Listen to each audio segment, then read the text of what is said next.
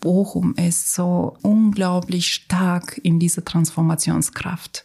So wenn man sich ähm, die Geschichte anguckt, welche Hürden wir hatten oder die BochumerInnen hatten, dann ist es wirklich, das sind die Menschen, die diese Transformation eigentlich total leben.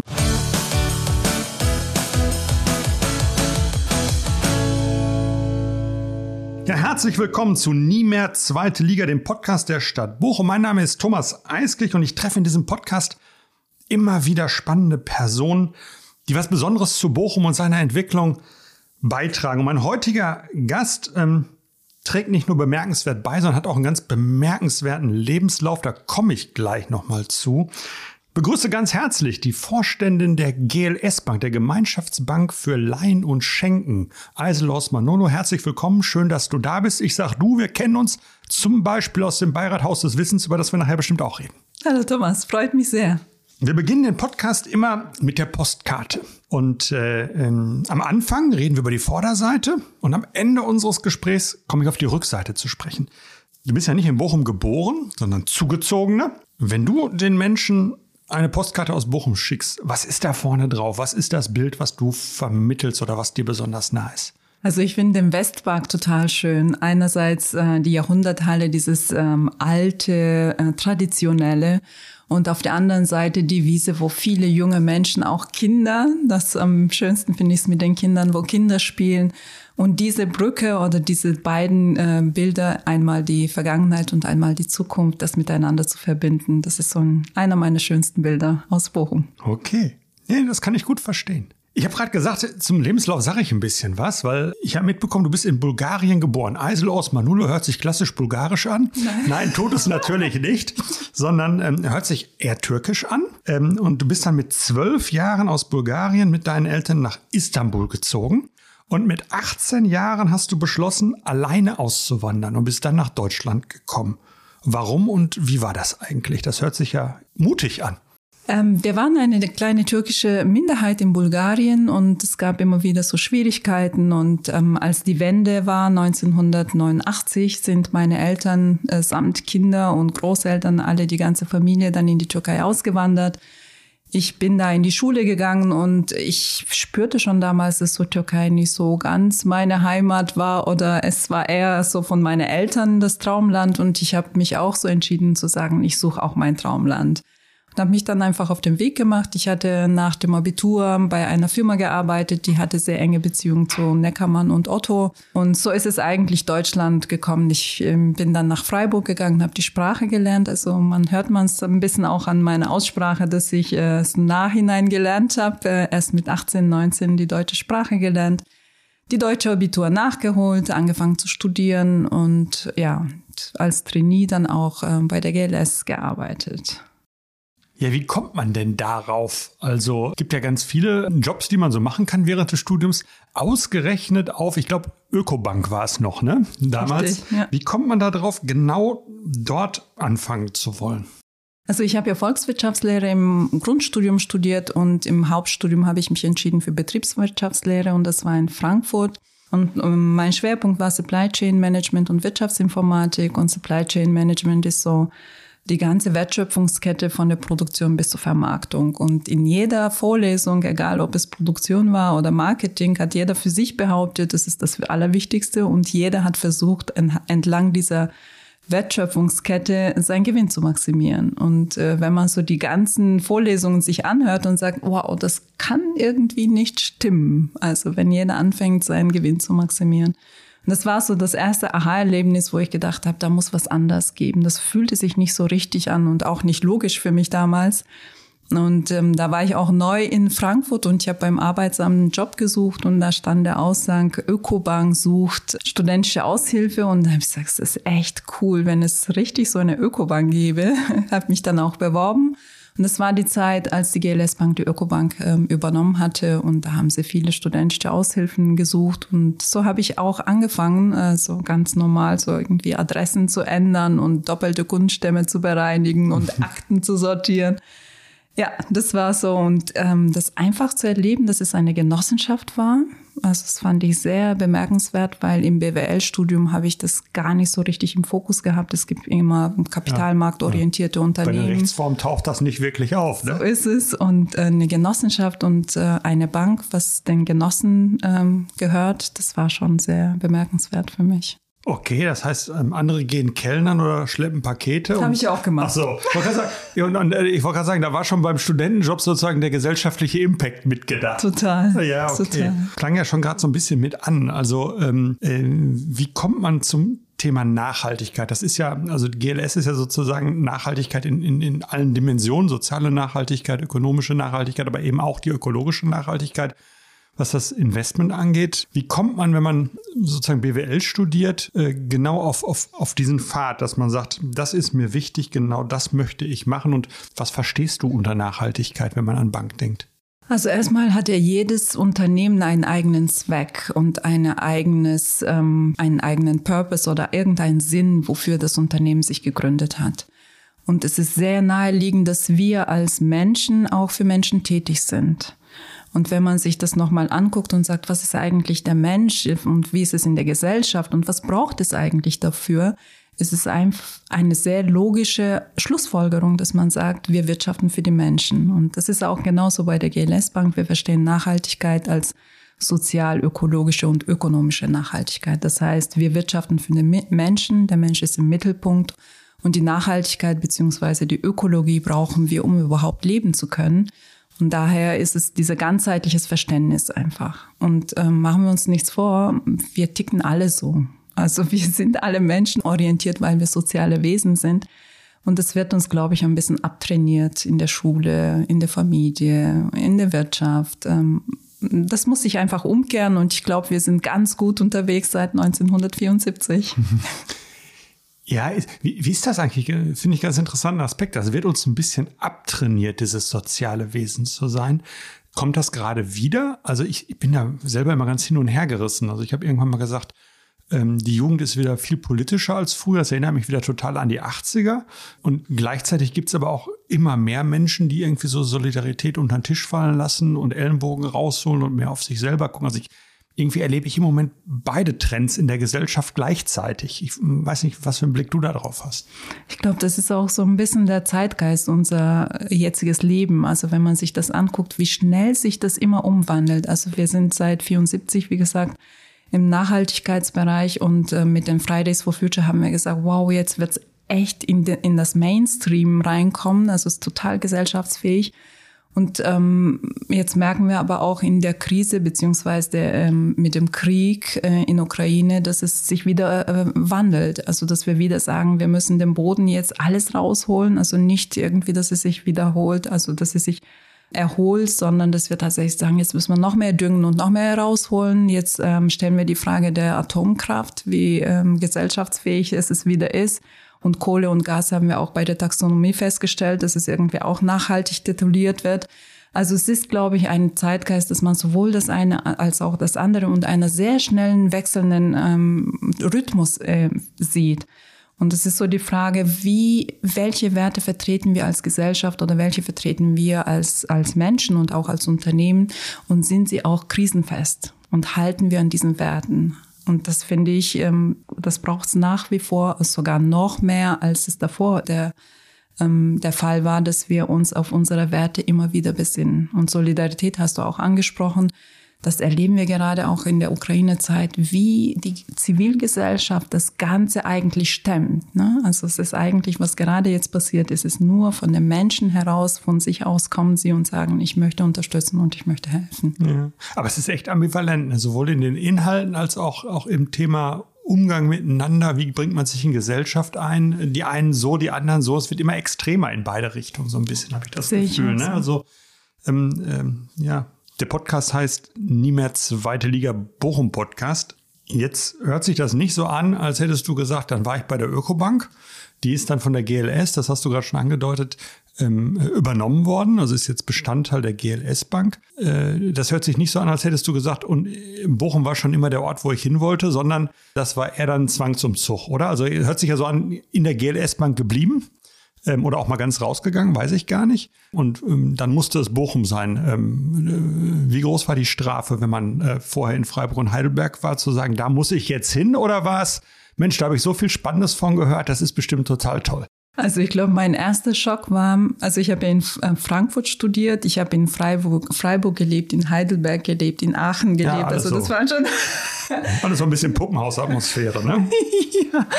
Ähm, und dann in Frankfurt, wie gesagt, studiert und ich glaube, das war so mein Aha-Erlebnis, als ich Extraschicht hier erlebt habe. Mhm. Irgendwann musste ich nach Hause ganz spät und dann war es so irgendwie ein Nachtbus. Und dann habe ich gesagt, was zum Teufel ist Nachtbus? es war so ein bisschen diese Atmosphäre von einer kleinen Städtchen oder und so weiter. Aber ich glaube, dass einer der ähm, Erlebnisse, was mir äh, richtig so in Erinnerung geblieben ist, das Schauspielhaus. Da hatten wir unsere Generalversammlung von der GLS Bank und das war eine unglaubliche Atmosphäre. Also das finde ich nach wie vor sehr beeindruckend. Und ähm, wenn wir mal so ein bisschen uns die Zeit angucken und sagen, wir sind in einer Transformation oder wir leben in einer Transformation und ich finde, Bochum ist so unglaublich stark in dieser Transformationskraft. So wenn man sich ähm, die Geschichte anguckt, welche Hürden wir hatten oder die BochumerInnen hatten, dann ist es wirklich, das sind die Menschen, die diese Transformation eigentlich total leben und äh, das in ihren Genen quasi haben. An was machst du das fest, dieses Thema Hört sich ja so ein bisschen an, kein, keine Angst vor Veränderung haben, sondern die annehmen und was draus machen irgendwie. So, so habe ich das verstanden. An was machst du das fest? Das ist ja vielleicht nochmal ganz interessant, wenn man nicht hierher kommt, sondern von draußen drauf guckt. Naja, ähm, also was ich so richtig auch mitbekommen habe, war Nokia, glaube ich. Dann war es BlackBerry, dann war es Opel, glaube ich, ganz aktuell, was wir jetzt in ähm, Mark 51.7 erleben. Äh, es ist ja unglaublich, dass wir gerade jetzt schon 6000 Arbeitsplätze geschaffen wurden. Gigantisch, also von einer Automobilindustrie hin zu einer Cyber Security bis irgendwie ähm, Technologien. Das, das ist doch Wahnsinn. So, wenn man sich das anguckt, echt beeindruckend. Ist das zu Hause geworden oder Heimat oder wie, wie hat sich das gewandelt mit der Zeit? Also hat man das ist das wirklich an einen rangekommen oder ist es Bochum halt die Stadt, in der man arbeitet? Ach nein, ich lebe auch richtig schön in Bochum. Also es ist nicht nur Arbeiten, ich genieße die Zeit, dass ich auch mit dem Fahrrad unterwegs sein kann, über den Springorum zur Arbeit gehen kann und auch entspannen kann. Also ich glaube schon, dass es sehr heimisch für mich geworden ist. Schön, da freue ich mich aber doch. Ja, Transformation, da will ich noch mal äh, kurz äh, beibleiben. Wir kennen uns unter anderem aus dem Beirat Haus des Wissens, mhm. eins der Projekte hier mitten in der Bochumer Innenstadt, ähm, wo es um ähm, ja, das Zusammenwachsen ganz verschiedener, unter anderem Bildungsinstitutionen geht. Kannst du uns da ein bisschen was drüber erzählen und vor allem, warum dich das fasziniert hat? Du gesagt hast, ja, da bin ich gerne bei. Also was ich sehr ähm, gut finde, naja, es ist mehr als gut finden. Ich bin richtig begeistert, dass wir so ein Gebäude, was wir mitten in der Stadt haben, gegenüber dem Rathaus. Wir können ja direkt bei dir ins Büro, glaube ich, schauen, wenn wir da drin sind.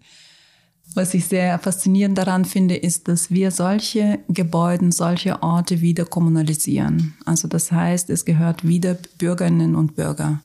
Das ist das Allergrößte, was mich beeindruckt. Und das andere ist natürlich die Innengestaltung. Also wo findet es statt, dass wir das uns treffen können, die Markthalle wird großartig werden. Ähm, die Volkshochschule ist drin, die Bibliothek ist drin, ähm, University ist drin und natürlich der Park ganz oben. Das wird großartig. So ein Dach einmalig, so denke ich mal, dass wir das auch gut gestalten können. Es wird begrünt. Naja, ich sehe mich schon mittendrin, ehrlich gesagt, wenn ich mir das vorstelle. Ja, da freue ich mich richtig drauf. Also das ist ja auch so gedacht, dass jetzt nicht ähm, Volkshochschule, Bibliothek, University, also die Hochschulen so nebeneinander in dem Gebäude sind, sondern dass sie sich alles teilen. Also mhm. dass nicht der eine da ist und der andere da, sondern sie das gemeinsam in Besitz nehmen, bespielen, ihre Inhalte transportieren. Und eben auch, ähm, dass es nicht so ist, die, die mit hohem Bildungsgrad kommen, gehen äh, in den einen Teil, äh, ich sag mal, äh, und hören sich eher vorlesungsähnliche Dinge an und die anderen machen, weiß ich nicht, ähm, Basiskurs äh, Deutsch äh, bei der Volkshochschule, sondern dass es so eine Mischung gibt, also dass man aufeinander trifft. Ist das irgendwie was, was auch mit dem Thema Bildung und gesellschaftliche Entwicklung was ist, ähm, was mit Chancen verbunden ist oder wo was daraus entstehen kann, was besonders ist, was so gesellschaftlichen Diskurs angeht, dass der nicht so abgeschottet voneinander ist? Das finde ich auch sehr gut, vor allem, dass wir diese Inklusion richtig leben können. Also, dass man sich nicht ähm, irgendwie Möglichkeiten schafft, dass man sich nicht trifft am besten, ne? Mhm. sondern tatsächlich ein Ort ist, wo man sich begegnen kann. Und das ist ja auch so angelegt, dass es nicht ähm, irgendwie, wie du schon gesagt hast, einer geht doch in eine andere, äh, in die andere Richtung, sondern der Ort, auch ähm, das Café oben oder auch die Markthalle unten, ist ja die Möglichkeit, wo man sich begegnen kann. Und ähm, noch schöner wäre es natürlich, wenn wir auch diesen politischen Diskurs nochmal die Möglichkeit haben, miteinander ins Gespräch zu kommen, weil da kommt es eigentlich so richtig die, dieser Touch der Inklusion, wenn wir Möglichkeiten schaffen, dass alle Bürgerinnen und Bürger sich zu den Zeitgeschehen oder zu den politischen Themen miteinander ins Gespräch äh, mhm. kommen können. Das, was die GLS Bank macht, hat ja ist gerade schon deutlich geworden, auch so ein, die Wurzeln in einer gesellschaftlichen Überzeugung ähm, im, im, Prinzip. Die GLS Bank ist in den 70er Jahren, hat es gerade gesagt, seit 1974 wird dort so gearbeitet, in Bochum gegründet worden ähm, ist auch bisher immer in Bochum geblieben, hat also sozusagen Bochum mit zur Bankenmetropole gemacht und ist jetzt auch ein paar Mal hintereinander ähm, Bank des Jahres bei den Spezialbanken geworden. Also ist das, ist man bestimmt stolz drauf, denke ich zum einen. Aber da muss man ja auch was für tun. Ähm, und funktioniert das wirklich gut, so eine Bank an einem Standort? Ähm, die anderen großen Banken sind ganz woanders. Funktioniert das gut oder funktioniert es vielleicht ganz besonders gut, weil es auch eine andere Bank ist? Durch die GLS ist Bochum zu einer der größten Nachhaltigkeitsfinanzmetropole geworden. Und es macht sich wunderbar. Also ich glaube, diese, mm, diese Spirit ist ja ganz anders als in einer großen Metropole wie Frankfurt. Und es ist, wenn man sich das anguckt, ähm, hat man auch so das Gefühl, Frankfurt ist richtig kalt. Also vom, vom Touch her. Und ähm, hier gibt es eine Wärme. Und ich glaube, das ist auch, was die GLS Bank auch so in Bochum ausmacht. Okay, aber die, die GLS sagt ja, wir sind eine besondere Bank, also Spezialbank, aber Spezialbank ähm, in, im inhaltlichen Sinne eben. Und ähm, äh, viele Banken sagen ja mittlerweile, wir haben Fonds, die sind nachhaltig und ähm, äh, ähnliches. Was ist das der USP? Also was ist das wirklich Besondere an der GLS Bank und dem, wie sie arbeitet? Unsere Kunden und Kunden haben einen Auftrag an uns. Das heißt, wenn sie das Geld anlegen, geben sie uns den Auftrag, was besonders damit zu tun. Das heißt, dass wir das Geld dort als Kredite investieren oder als Kredite vergeben, das was uns als ganzheitliches Gesundheitsverständnis gut tut. Das heißt, von der Bildung angefangen über Wohnen, über die Gesundheit, erneuerbare Energien und auch Ernährung und nachhaltige Wirtschaft. Das heißt, alles, was uns nicht krank macht, dass wir da den Auftrag haben, das Geld auch zu investieren. Und das sind die Branchen, auf denen wir uns gut spezialisiert haben, weil wir einerseits sagen, das trägt dazu bei, dass wir ganzheitlich Gesundheit werden und das sind auch gleichzeitig unsere Grundbedürfnisse. Das ist die Geldanlage. Das, das Engagement der GLS, man geht ja noch über Geldanlage auch durchaus ein Stück hinaus. Was sind so die Sachen, die da im Fokus stehen, die sozusagen von Bochum in die Welt gehen? Also wir sind nicht nur in dem Finanzwesen beziehungsweise im Wirtschaftsleben tätig, das machen wir mit der Bank. Wir sind aber auch politisch engagiert. Wir haben vor Jahren die politischen Forderungen gestellt, dass wir gesagt haben, es braucht eine CO2-Abgabe, damit wir das tatsächlich alles, was externalisiert ist, das auch in dem Preis internalisiert wird. Wir haben uns für den Grundeinkommen auch eingesetzt und wir haben uns auch dafür eingesetzt, dass Kapitalvermögen mehr, mehr äh, besteuert wird als Arbeit. Ähm, wir sind auch zivilgesellschaftlich unterwegs. Wir haben, äh, wir waren die erste Bank, die ähm, mit den Fridays zusammen streiken gegangen ist und die Bank zugemacht hat. Aber auch jetzt gerade in der Ukraine-Krise uns sehr dafür engagiert, dass wir für die Geflüchtete auch ähm, Unterkunft angeboten haben, mit Elinor, mit dem Netzwerk zusammen Unterkunft Ukraine gegründet haben und mittlerweile über 300.000 Betten angeboten haben. In der Bank bist du, so steht zumindest auf der Homepage, zuständig für Generationengerechtigkeit, Gendergerechtigkeit, nachhaltige Finanzwirtschaft und Systemtransformation. Also was verbirgt sich dahinter? Was, was, was tut man da wirklich? Was ist das Besondere? Es ist alles, ähm, für mich ist das alles total naheliegend. Also wenn ich heute Entscheidungen treffe, treffe ich die natürlich mit einer strategischen Perspektive. Und die Perspektive, wenn wir die Entscheidung so treffen, dass es im Sinne unserer nächsten Generation ist, dann kann es natürlich nachhaltig nur sein. Und Gendergerechtigkeit, ähm, das ist einfach das, was, was mir auch total am Herzen liegt, ist die Inklusion, dass wir die Hälfte der Gesellschaft einfach nicht vernachlässigen. Und ähm, es gibt leider immer noch ähm, sehr starke patriarchalische Strukturen und die braucht es einfach mal transparent zu machen und was dagegen zu tun. Und Transformation ist es natürlich das, was jetzt total ansteht, die Transformation der Wirtschaft, damit wir überhaupt ähm, noch eine lebenswerte Welt in der Zukunft haben. Und das müssen wir natürlich sehr beherzt auch angehen. Passt ganz gut auch zu Bochum. Also wenn ich mir das so angucke, ähm, ja, so eine Stadt wirklich zu entwickeln, hat auch was damit zu tun, sie enkeltauglich oder enkelinnentauglich zu machen. Also den, den Blick einfach länger zu werfen, Transformation in Mut dafür zu haben und zu gucken, dass der Gesellschaft zusammenbleibt und alle Teile von Gesellschaft auch gesehen werden und ihren Raum haben. Also es passt gar nicht so schlecht äh, äh, zusammen. Insofern finde ich das ganz toll, dass sich äh, die GLS Bank eben ähm, auch in Bochum einbringt, nicht nur in Bochum sitzt, sondern sich auch immer wieder engagiert für das, was hier passiert. Und insofern habe ich ja gerade auch mitbekommen, ähm, als, als, als nicht Ursprungs-Bochumerin, sondern zugezogene, ähm, hinterlässt das Ruhrgebiet auch was ähm, in genau dieser Richtung. Ne? Ist, das, ist das so? Das ist total schön. Ich finde auch, ähm, vor allem wenn man in anderen Städten unterwegs ist und wieder nach Bochum zurückkommt, fühlt sich so für mich richtig so. Ich komme wieder nach Hause zurück. Aber auch diese Herzlichkeit, das ist ja unglaublich schön, wie Menschen, also auch einfach diese Menschennahe, dass man so auf der Straße angesprochen wird und einfach mal so mal Pläuschen hält. Und das ist, das ist wirklich so herzlich hier. Ja, dann herzlich willkommen und ähm, viel Spaß beim Bleiben, wenn ich das so sagen darf. Danke. Die Postkarte, die Rückseite, ähm, da steht drauf, an wen die geht und was drauf steht. Ähm, was ist das bei dir? Also wir hatten ja gesagt, der Westpark ist vorne drauf, so sieht Bochum aus, ähm, so kommt man zusammen. Was passiert hinten? Ja, wir haben ja ziemlich viel über Verantwortung auch gesprochen und ähm, lieber Thomas, die Karte würde ich dir schicken. Einmal ähm, danke, dass du dich dafür einsetzt, für Bochum und für diese Stadt und ähm, das andere ist auch mal mit dem Hinblick auf die zukünftige Generation, dass du in dem Sinne auch Verantwortung übernimmst und das ähm, auch nicht vergisst. okay, also hörte sich nicht nur charmant an. so soll es sein. Will ich gerne tun. Herzlichen Dank an Eisel Osmanolo, heute mein Gast bei Nie mehr Zweite Liga, dem Bochum-Podcast. Und ähm, ja, ich freue mich ähm, äh, auf alles weitere mit dir und der GLS Bank. Und irgendwann gibt es den Espresso oben im Park ähm, auf dem Haus des Wissens. Da freue ich mich drauf. Ich auch. Bis dann. Tschüss. Danke dir. Tschüss.